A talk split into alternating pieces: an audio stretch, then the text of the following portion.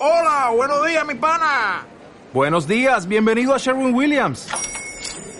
¡Ey! ¿Qué onda, compadre? ¿Qué onda? Ya tengo lista la pintura que ordenaste en el ProPlus app. Con más de 6.000 representantes en nuestras tiendas listos para atenderte en tu idioma y beneficios para contratistas que encontrarás en aliadopro.com. En Sherwin Williams somos el aliado del PRO.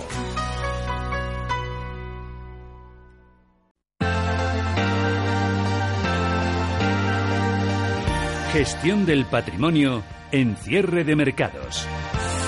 Hoy con Miguel Ángel García, que es director de inversiones de Diafanum. Hola Miguel Ángel, muy buenas tardes. Hola, muy buenas tardes. Y con Carlos Farrá, socio director de DPM Finanzas. Hola Carlos, buenas tardes. Muy buenas tardes. Buenas por decir algo, porque evidentemente tampoco es que sean malísimas, ¿no? Pero bueno, podemos decir que son regulares. El resto de bolsas europeas han cerrado en verde. El IBEX 35 vuelve a pinchar, cierre 9.993 puntos.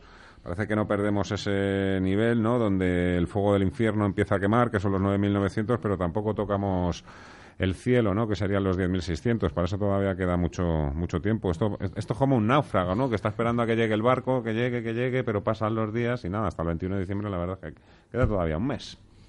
Sí, bueno, eh, siempre se ha dicho que los mercados pues conviven muy mal con la incertidumbre, ¿no? Y ahora mismo pues lo que tenemos es incertidumbre y bueno, pues es probable eh, que ese infracomportamiento que está teniendo en relación al resto de las bolsas, porque el resto de las bolsas están funcionando eh, muy bien, eh, pues se mantenga. No obstante, eh, está latente, o sea, no hay que olvidar que esta crisis, bueno, sí, esta crisis independentista, pues lo que, lo que va a traer como consecuencia va a ser unas décimas de decrecimiento, de, de, de crecer menos para España y que muchísimas de la facturación y de los resultados provienen del exterior, con lo cual eh, pues hay que pensar que en el exterior sí que existe una, una subida bastante fuerte.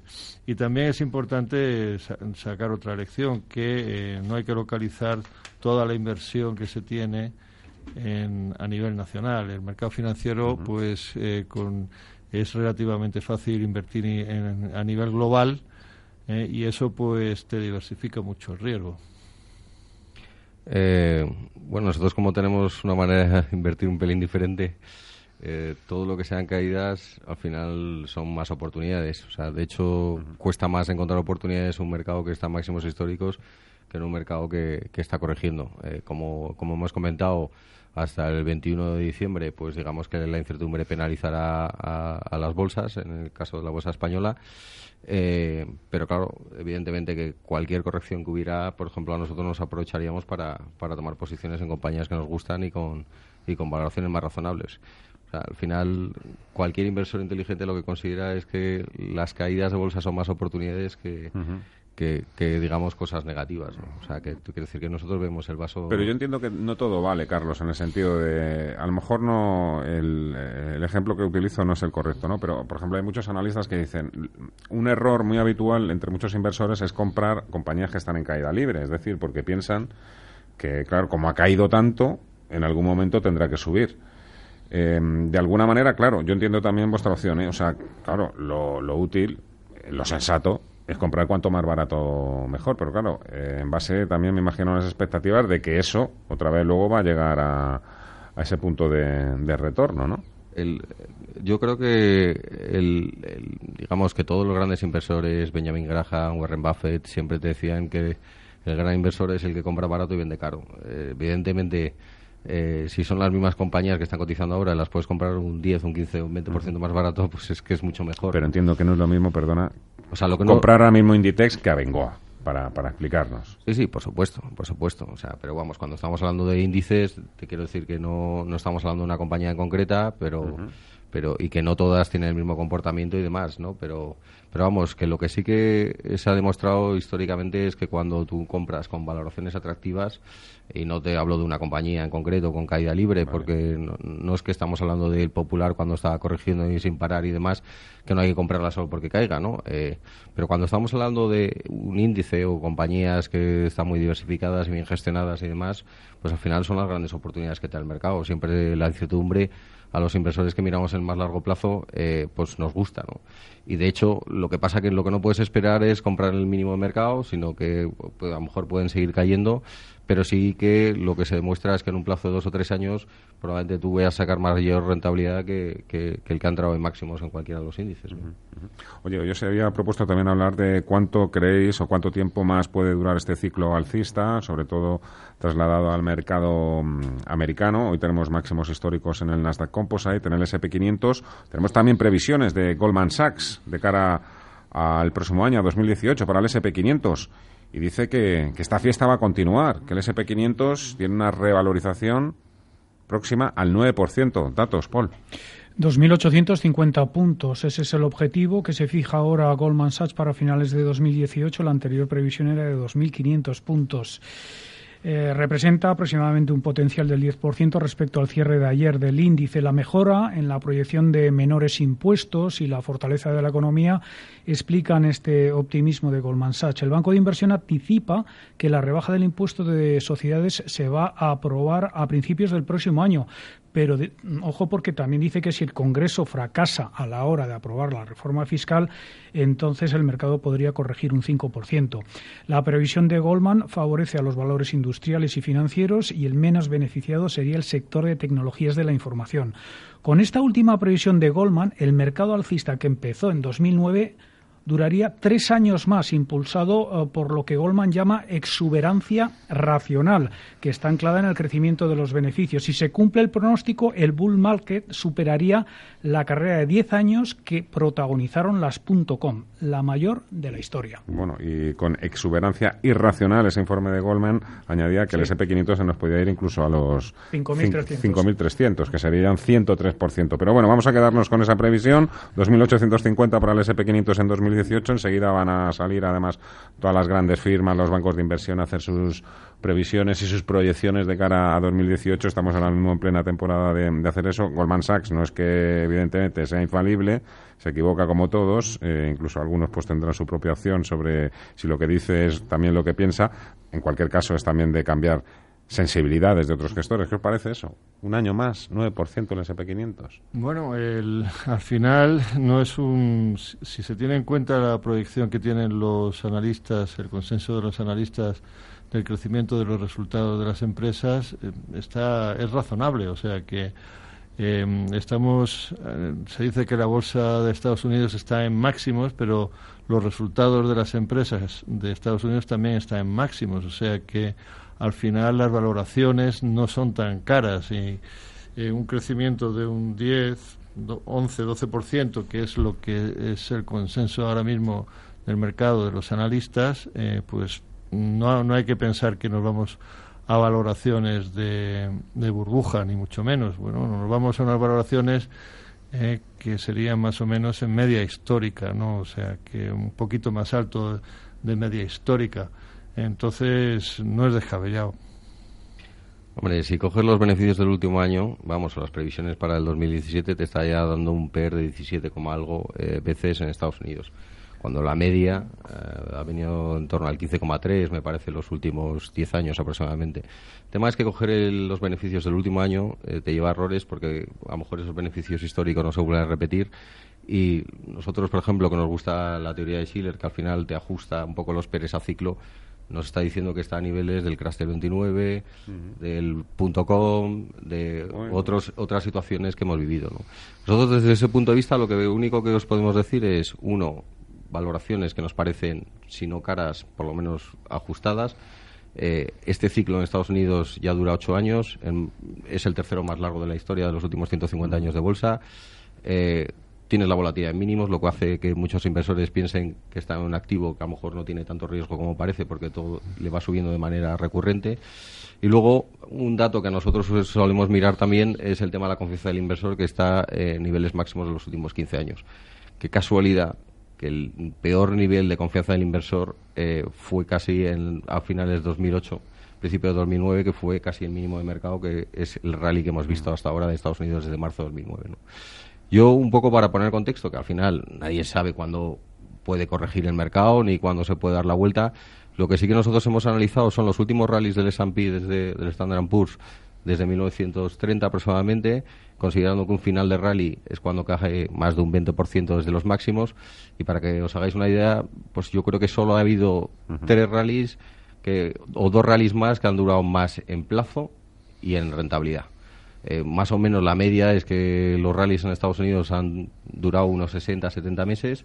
Este ya nos vamos por encima de los 100 meses o 110 meses, que además si Goldman acierta con sus previsiones todavía durará algo más. Pero vamos, eso es solo estadística, pero sí que te sirve para decir que al final estas cosas eh, ocurrirán. ¿Vosotros en DPM os sentís más cómodos o más tranquilos con Europa? En términos, fondos que invierten en Europa. En términos de valoraciones, que la bolsa europea no está barata, eh, en términos de valoraciones son mucho más razonables en Europa que en Estados Unidos. Eh, entonces, eh, sabiendo que no está especialmente barata y sabiendo que si corrige la bolsa americana, probablemente el resto de mercados caerán.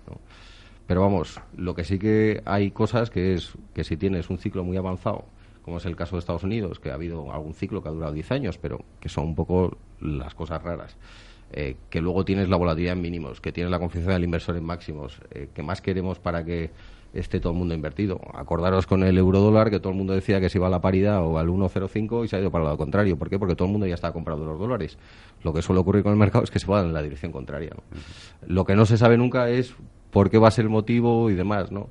De todas maneras, también es verdad que Goldman Sachs, es que me acabo de acordar ahora, eh, me acuerdo que dijo que el petróleo se iba a 200 dólares. Ya 20, ¿no? Y luego dijo que se iba a 20 dólares. O sea, tengo que decir que tampoco, eh, lo que no nos podemos coger a pies juntillas un poco lo que dicen las casas. Tampoco suele haber muchas casas que te digan que los pronósticos de la bolsa para el siguiente año van a ser malas. O sea, habitualmente siempre, pues, oye, un 6, un 7 eh, venden optimismo eh, de cara a sus inversores, pero digamos que nosotros, independientemente de los máximos, creo que escoger o coger solo los beneficios que están publicando ahora mismo, cuando, por ejemplo, compañías como Sony, que dan los mejores resultados de su historia, su CEO, su consejero delegado dice, oye, que no sé si seré capaz de repetirlos, pues bueno, tienes el riesgo de que luego cualquier cosa que no se cumplan esas expectativas, pues podamos ver correcciones en los mercados.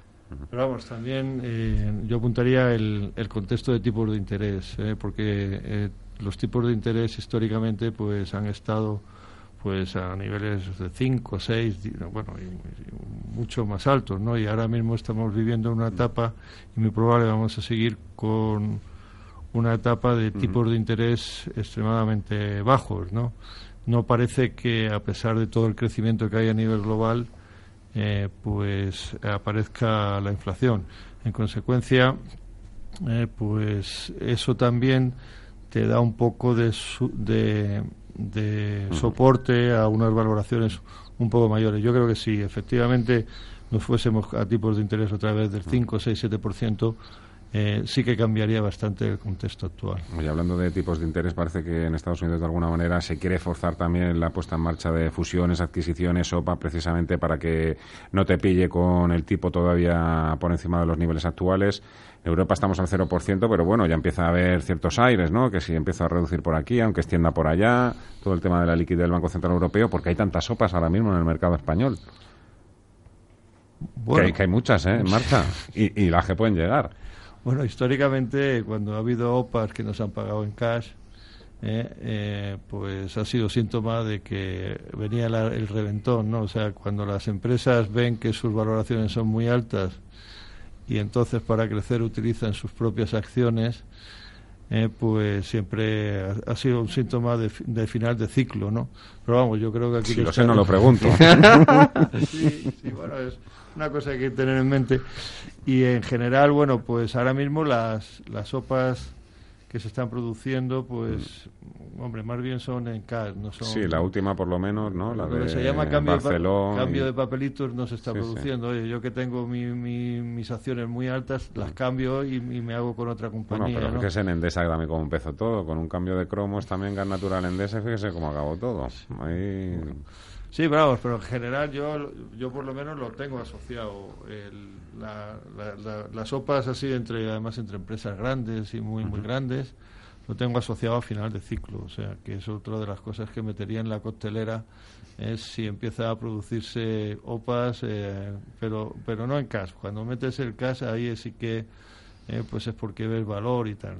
Cuando, se hacen en, bueno, te, compro, pero te doy de mis acciones. Normalmente no es muy inteligente, pero no sé por qué, sí que se suele producir que en los finales de ciclos cuando más operaciones corporativas bueno, hay de todo, ¿eh? O sea, tenemos esta última que estamos hablando ahora mismo, ¿no? O la de Colonial, pero bueno, ACS va a poner una pasta, ¿no? Ahí esa sí que la va a sacar. Bueno, además es que Avertis tampoco tiene unas valoraciones excesivamente atractivas. O sea, te quiero decir que no es que digas, oye, es una compañía olvidada, tal, o sea que. O sea, te quiero decir, eh, lo curioso es que muchas veces este tipo de operaciones eh, se producen. Eh, también es verdad que, que las compañías que ahora ya no están tan deudadas como el 2007 eh, pues si tienen caja y tienes dos opciones, o se la repartes a los accionistas vía dividendos, o si crees que puedes sacar un retorno mayor haciendo alguna operación corporativa, tiene sentido, ¿no? Eh, pero vamos, eh, yo lo asocio más también un poco a, que podamos que, pueda ser final de ciclo. Yo creo que no nos olvidamos tampoco de Martín Martín Safadesa, etcétera, mm. etcétera, que con aquello que se produjo. Pero yo, creo que nos la, o sea, te quiero decir, mm. tampoco estamos viendo tantas operaciones en Europa. Eh, ni muchísimo mm. menos. Eh, eh, yo creo que, a, diferencia, por ejemplo, de otros momentos del mercado, creo que no hay unas valoraciones tan elevadas, principalmente en Europa o en emergentes, sí en Estados Unidos, como he comentado antes. O sea que es una situación diferente y que a mí a mí me recuerda más al, año 2000, en que había compañías de tecnología que volaron. No, no porque no, digamos que en aquella época sí que es verdad que las tecnológicas no, no dan beneficios y ahora sí, ¿no? Pero Carlos Arras, socio director de PM Finanzas, y Miguel Ángel García, director de inversiones de Diafan. Aquí lo tengo que dejar porque ya me come el tiempo y viene ya la compañera de informativos a contarnos la última hora. Muchas gracias a los dos, que paséis feliz tarde. Muchas gracias. Muchas gracias.